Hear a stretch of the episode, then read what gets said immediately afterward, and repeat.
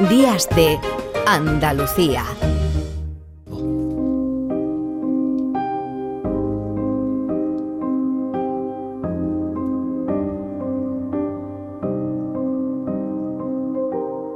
Este pecho inquieto que se me dispara. Ni siquiera vuelve si se encuentra solo. Esta furia loca que se ha desatado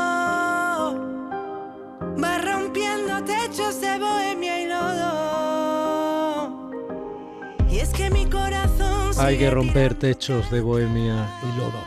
Rocío Calderón, buenos días. Buenos días, Domi. Bueno, ¿has, Me, has emocionado con, con tu introducción, ¿eh? bueno, ¿has desayunado ya? Sí, sí, desde prontito. Bueno, si no, yo me estoy tomando un té calentito ahora, ¿eh? Mira, escucha. Haces bien. ¿eh? Esa es la, la taza que va pegando contra, contra el micro. Me lo tomo contigo, ¿vale? Muy bien. Rocío, eh, sabemos que el autismo tiene cosas buenas.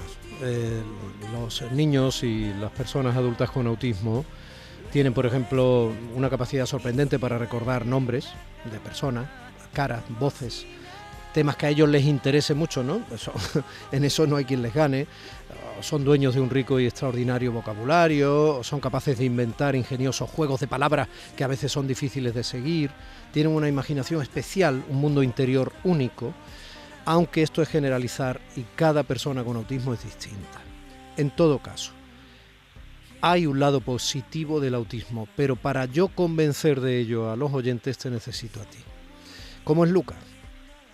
Bueno, Luca es simplemente Luca. Con esas cuatro letras se define el mismo. Eh, es cierto, partimos de la base de que el autismo, convivir con el autismo, es muy duro. Eh, hay momentos de frustración, de impotencia, te encuentras cada día muchos muros. Pero pensando en que si te encuentras con alguien que no sabe lo que es el autismo y se lo explica, si tú le hablas desde ese lado negativo, al final lo que recibes es pena y rechazo. Y eso no es lo que, no es lo que queremos para, por lo menos no es lo que quiero para Luca y, y para los niños y niñas con autismo. Sin embargo, eh, hablamos de esa ley de la atracción, ¿no? que lo hablaba hace poco con, con una amiga escritora. Si tú eh, desprendes esa energía positiva, emanas esa positividad, al final es lo que recibes. Pues lo que queremos con autismo en positivo. Hablemos de autismo desde el lado del aprendizaje, lo que es la diversidad, lo que es la empatía. Luca con cinco años, con seis años, perdón, eh, en su aula, con niños pequeñitos, ya está enseñando ese, lenguaje de, de diversidad y de respeto y de que cada uno es diferente y que en la diversidad está en la riqueza, ¿no? Mm, Bueno, Es muy valiente que digas de antemano que es duro. Porque es que si no, claro, es que si no vamos a empezar a tratar de hacer las cosas políticamente correctas y en el fondo, que lo sepan los políticos, esas cosas no se las cree nadie, ¿verdad, Rocío? exacto. Claro. Exacto. Que tengo una cosa que decir que al final eh, hablamos de inclusión. La inclusión, por desgracia, no existe. Entonces esa es la lucha constante que tenemos los padres y madres y al final es muy triste que tengamos que implorar, que tengamos que rogar algo que es un derecho de nuestro hijo o hija y que tiene que exigirse, ¿no? Porque es su derecho. Pero bueno, Bueno, mm, yo sé el trabajo que tú haces con tu hijo, lo puedo imaginar, ¿no? He hablado con otras familias que tienen, conozco, tengo entre mis amigos personas que... Pero, ¿qué trabajo quieres que hagamos los demás? Porque ahí está parte de la madre del cordero, ¿no? Frente al estigma, entre comillas, que tienen discapacidades determinadas o especificidades o especialidades determinadas en la manera de ser de, de personas distintas, ¿vale? Eh, sin embargo, el autismo mm, no es fácil de detectar y eso que puede parecer algo en positivo también provoca situaciones eh, que, que muchas veces no son positivas, ¿no? O sea, el hecho de que, por ejemplo, un niño se comporte de manera inhabitual, pero no detectes que ese niño tiene ninguna afección que lo caracterice, a veces te puede hacer reaccionar contra ese niño de manera absolutamente injusta, ¿no? Así es, eh, el autismo es la gran discapacidad invisible. Eh, cuando vemos a un niño o una niña con síndrome de Down, ¿no? No, no, nos transmite esa dulzura y en su rostro podemos ver que síndrome de Down no ocurre con el autismo. Entonces eso lleva la ignorancia, lleva a, o el desconocimiento, no lleva a esa confusión de que si tú ves un niño o una niña que está sufriendo una rabieta por bien, porque sea hipersensible y todos los estímulos sonoros, eh, visuales, le está provocando eh, dolor, digámoslo así. Eh, desde fuera se ve como que es un niño malcriado, maleducado, y entonces es lo que tenemos que hacer. Por desgracia, la sociedad está en general hecha por, personas neurotípicas, ¿no? Entonces siempre nos vamos a encontrar esas barreras, no solo arquitectónicas, sino a nivel mental, social, em, emocional, y de lo que se trata es de que conozca realmente lo que es el autismo, lo que provoca, lo que enseña, y, y que nuestros niños y nuestras niñas salgan a la calle y le tengan respeto y que salgan con dignidad, ¿no? Al final, eh, bueno, yo siempre le pongo claro de humor a todo y el otro día estaba en, en la cola del cole y mi niño estaba un poco nervioso y entonces pues me puso a hablar con una mamá que decía, uy, estaba muy nervioso, digo, ¿sabes lo que es el autismo? Y se lo expliqué, ¿no? Mm. Y, y, me dijo, ay, Angelito, ¿no? Con lo guapo que es. Y digo, bueno, ¿qué pasa? Que si es feo no te da pena. es decir, siempre le pongo clave de humor. Pero bueno, lo, eh, al final la preocupación de los padres eh, con, con, cualquier hijo, no tenga discapacidad o no, es pues que el día de mañana eh, tenga su autonomía y, y sea respetado y, y, viva en convivencia ¿no? con, con, el resto de la sociedad. Claro. Eh, pues eso queremos, que el día de mañana eh, nuestros niños y nuestras niñas pues se a la calle y se le traten como uno más, ni más ni menos, simplemente eso, que los entiendan, que aprendan, ¿no? Cada uno, uno de los otros, porque al final, eh, yo lo digo, yo soy muy afortunada en el sentido de que cada día aprendo una lección de vida. A mí el autismo me ha demostrado que eh, cambian la rutina, pero cambian también las prioridades, ¿no? En lo que antes pensaba que era un problema grande, ahora se vuelven algo sin importancia. Es decir, que, que cambia todo y, eso es lo que hay que, dar a entender a la sociedad pero enseñarles que, que, no es nada malo, que, se puede aprender del autismo y, que hay cabida para todos en esta sociedad.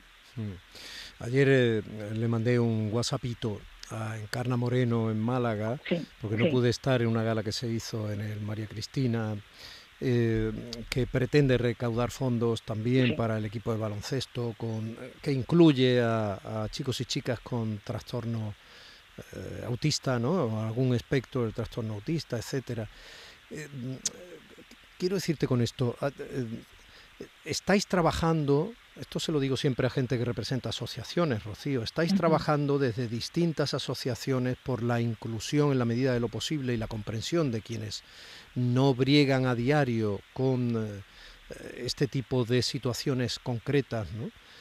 ¿Por qué desde varias asociaciones? Quiero decir, ¿por qué no estáis de alguna forma trabajando desde una asociación juntos? Bueno, al final, eh, yo siempre lo digo, cuando, cuando aparece una asociación, cuando una asociación se crea es por, por una problemática existente. La mayoría de los presidentes y presidentas de asociaciones, pues conozco, por ejemplo, a Mirage en Rincón de la Victoria, ¿no? Mm. Pues por su hijo, Pepe Reyes, Autismo Málaga, por su hijo. Mm. Al final somos los padres y madres que vemos una problemática y tenemos que salir porque al final, pues la política no es siempre lo que, lo que pretendemos que sea, ¿no? Y, y al final pues yo siempre lo digo el sector asociativo es un es un músculo muy muy importante en nuestra sociedad porque de ahí emanan todas las fuerzas y se consiguen cosas a través de, las asociaciones nosotros como autismo en positivo venimos a sumar es decir, eh, todas las asociaciones que salgan, eh, el trabajo que hay por hacer es mucho. Eh, evidentemente existe esa fraternidad, tenemos que ir cogidos de la mano. Pero, por ejemplo, nosotros en, en Autismo Positivo tenemos otra filosofía que a lo mejor pues no se comparte con otras asociaciones, ¿no? El hecho pues de ver la, eh, el autismo desde la positividad y sobre todo también el, el, trabajo nuestro no es en sí el tema de terapia, el trabajar con los con los peques como ya vienen haciendo otras asociaciones, sino el hecho de, de cuidarlos, es decir, eh, tenemos muy olvidado a los cuidadores y a las cuidadoras. Claro. Eh, yo como madre de mi hijo me pongo a pensar y digo, si yo faltara, tiene su padre, pero yo eh, lo conozco al 100% y, y pienso que yo debo estar físicamente y mentalmente preparada para cuidarlo. Pues nosotros eh, hacemos eventos donde los padres y las madres pues están, por ejemplo, en una sesión de monólogo riendo, disfrutando y desconectando esa horita o esa horita y media de, de ese problema que, que tiene 24 horas al día. Es decir, eh, nosotros eh, organizamos eventos para recaudar fondos y con esos mismos fondos realizamos otros eventos para ellos, para sus padres, para sus madres, para que ellos disfruten con otros niños que no tienen ningún tipo de discapacidad, haciendo esa inclusión, ¿no? Cada uno pues lo hace desde una perspectiva distinta también. Te he puesto Llueve Luces de Vanessa Martín porque es una canción que te gusta mucho. Tienes eh, una sorprendente facilidad para conectar con personas muy reconocibles. Con... sí, es verdad. Y eso hace, visibiliza un poco ¿no? Eh, tu, tu, tu activismo, ¿no? Eh, y eso obviamente siempre repercute. Vanessa Martín la enganchaste incluso de madrina, ¿no? De un... Sí, así es, con un, con un texto precioso. Eh, yo siempre lo digo que la música, musicoterapia, ¿no? es terapia, pero no solo en el autismo, lo vemos en el Alzheimer, en el Parkinson. La música es, brutal, ¿no? Para, para todos los sentidos, para despertar las emociones. Y Vanessa, pues yo soy fan suya y, me encanta su música, cómo compone. Y para mí ha sido verdadera terapia. Para mi hijo, eh, yo me acuerdo que tenía rabietas en el, cuando íbamos en el coche y era escuchar Vanessa Martín y se calmaba. O sea, hacía milagros, ¿no? Y es verdad que para mí es muy importante a nivel de, de esa conexión que yo he tenido con mi hijo, ¿no? Ha sido nuestro, nuestro hilo rojo. ¿Qué haces cuando eh, Luca, por ejemplo, tiene una rabieta en el coche? Cualquier padre, cuando tu niño tiene una rabieta en el coche, mm, ya es desesperante. O sea, ¿qué haces cuando tiene una rabieta que identifica el, espectro autista que él tiene? Sí, pues mira, él, es lo que ocurre que es hiposensible. Los niños hiposensibles todo lo contrario, necesitan estimulaciones visuales, sonoras, lumínicas, todo, ¿no? Para para él autorregularse. Entonces él en el momento en que todo está en calma necesita buscar estímulo, se pone nervioso y bueno, yo lo que intento siempre pues una voz tenue, suave, la risa, mi sonrisa él le calma mucho. Y, y, yo me propuse hace ya unos años al principio, le dije yo me pongo mi traje de la sonrisa cada mañana y de aquí nos salimos.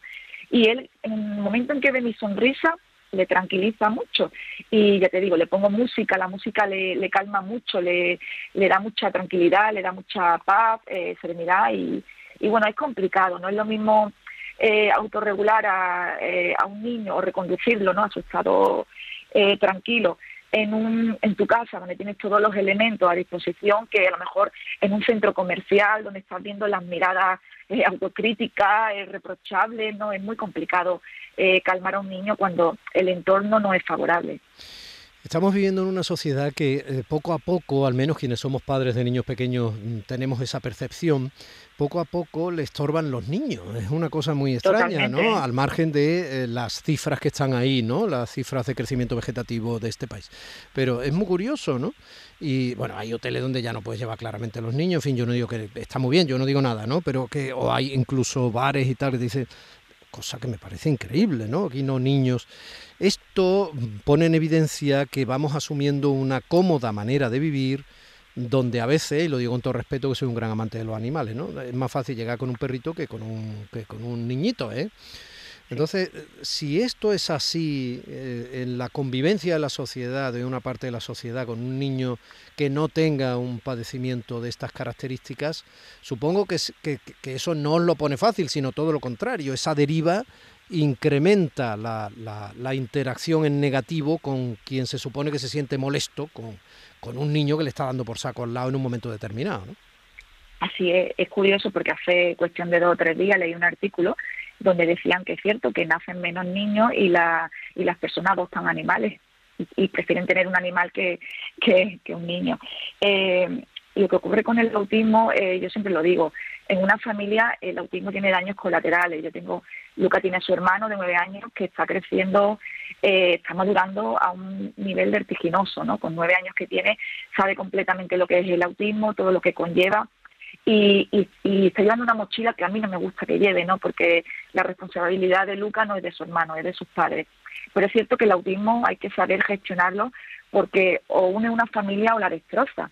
Eh, son muchas las parejas que se han separado por este tema y al final es una pena porque ni uno ni uno ni otro en la casa sin barrer, ¿no? Al final el perjudicado es el niño, no lo llevan a terapia, no le hacen su trabajo y con los pequeños con TEA eh, tiene que ser un trabajo constante de 24 horas, ¿eh? Entonces, cada día que no se trabaja es un día perdido. Y es cierto que, que el autismo destroza familias porque a lo mejor pues no han sabido gestionarlo o ya habían problemas de anterioridad. pero es un, es un trastorno que, que afecta pues a toda la familia y, y hay que saber gestionarlo. Es curioso, Domi, porque hace poco eh, fui al médico y, le pregunté por curiosidad y no había psicólogo para personas cuidadoras, es decir, una, un padre, una madre con un niño con TEA, una persona que cuida a una persona con Alzheimer, con Parkinson. No hay psicólogo para estas personas. Pues la seguridad social me pareció muy, muy curioso. ¿Cuándo os disteis cuenta de que Luca era distinto? Mira, pues nosotros no, no yo me di cuenta muy con 18 o 20 meses. Eh, yo estudié audición y lenguaje, pues donde se tratan personas con parálisis cerebral, autismo, deficiencia mental, y yo ya vi pautas, ¿no? Que a mí me hacían sospechar. Yo hablé con la, con la pediatra y ella me decía que, bueno, que los niños hasta los tres años no socializan, eh, no terminan de comunicarse completamente con el mundo, pero yo ya sí veía que él se iba desconectando era curioso porque todo lo que había aprendido lo desaprendió, que era, es un síntoma similar al síndrome de Red, ¿no? Todo lo mm. aprendido lo desaprenden, aprendió palabras, gestos y, lo desaprendió y ya se, se desconectaba del mundo, ya no atendía su nombre, ya no te miraba. Y bueno, un día fui al médico para otro asunto y la doctora cuando lo vio en la consulta a los 10 segundos me dijo si le había hecho un test, que es el test que se le hacen para, para el autismo, y ahí ya me confirmó todas mis sospechas. Y de, del minuto cero, pues su padre y yo a trabajar con él, primero todas las pruebas. Me acuerdo que cuando lo evaluaron en Málaga, en el informe aparece que, que la madre, en este caso yo, tenía muchísima información que favoreció ¿no? a, la, a la valoración y desde entonces pues trabajando con él, trabajando mucho. Bueno, eh, suspiros que dicen mucho. ¿eh? sí, sí, sí, eh, y muy humanos, eh, Rocío. Y muy empáticos, créeme. ¿Quieres decir algo más? Quiero decir, pues, ¿estás satisfecha con el ratillo que hemos pasado? Sí, por supuesto. Yo te agradezco de verdad que, me des voz para, para, no solo para hablar de la asociación, sino para hablar en autismo en, general. Yo invito a, todos, de verdad, que, conozcan el autismo. Yo me tiraría horas hablando de autismo porque es un tema apasionante. Eh, yo quiero que, que las personas con autismo salgan a la calle con dignidad, con respeto, que se les traten de igual a igual y, y de verdad que, que, no nos tengan pena para nada, ¿eh? que, que yo paso un momento muy feliz. Mi hijo es feliz, mi hijo no tiene ninguna enfermedad. Un día su hermano me dice, mamá, Luca, ¿cuándo se va a curar? Y le digo, él no se va a curar nunca porque no está enfermo. Él es una condición, una forma diferente que tiene de percibir el mundo, igual que pues, una persona tiene ojos claros, tiene pecas, pues tiene autismo y tiene que convivir con él. Y nada más, y, y aprendamos de lo positivo, ¿no? Que al final pues el enriquecimiento que, nos vamos a llevar. Y mm. muchísimas gracias, de verdad, Domi. No, no, gracias a ti. Gracias a vosotros siempre. Ojalá que consigamos entretener, así dicho, en plan duro y claro, ¿eh? sin problemas, a través de los medios de comunicación, que consigamos entretener al oyente para que se sienta concernido o al menos sea lo suficientemente generoso para ser empático con quienes a lo mejor no viven una realidad como la suya, pero es que todas las realidades forman parte de una única realidad en la que estamos todos. Así es, me gustaría decir una última cosa. Eh, cuando diagnosticaron a Luca, eh, bueno, cuando diagnostican a un hijo con autismo, el mundo se te viene encima, lo ves todo negro, piensas que no vas a salir de esa. Yo cuando ocurrió, yo porque siempre he tenido una actitud muy, muy positiva ante la vida, pero es cierto que, que no encontré una asociación eh, que me, me, diera ese lado positivo. Yo quiero decir a las personas que se encuentran en este momento, que están en valoración, que lo han diagnosticado, que estamos aquí, de verdad que, que hay, hay ese lado positivo, que de todo se aprende y que tendremos nuestra mano para lo que necesiten, de verdad que, el autismo no es todo negro, que es un azul muy bonito. todo eso. El azul, el azul. El azul, el azul. Rocío Calderón, eh, una formidable sonrisa azul en el programa de hoy, mamá de Luca y además responsable de esa asociación Autismo en Positivo. Casi las diez y media de la mañana. ¿Y esta canción, Rocío? No quiero más dramas en mi vida. ¿La has elegido tú? Así tiene que ser, así tiene que ser.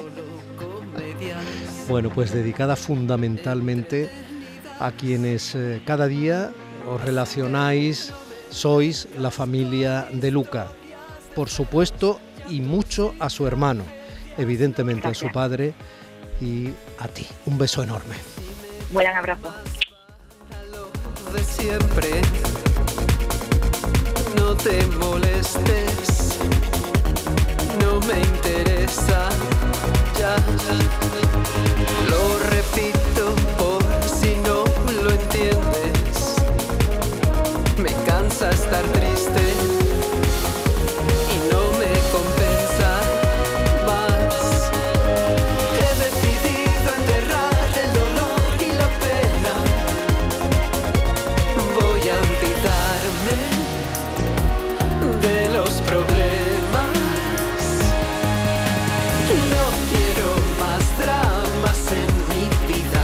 quiere decir que no queramos más dramas en nuestra vida, que no seamos capaces de entender que en la vida hay alegría y dolor. Alegría y dolor forman fino tejido, decía el verso de William Blake. Bueno, no, no quiere decir eso. Quiere decir que instalamos, o mejor dicho, que instalados en el drama, somos capaces de convertir ese drama en realidad cotidiana y en entender que la vida también es eso. Y entonces sonreímos y bailamos. Domi del Postigo, Días de Andalucía, Canal Sur Radio. Días de Andalucía.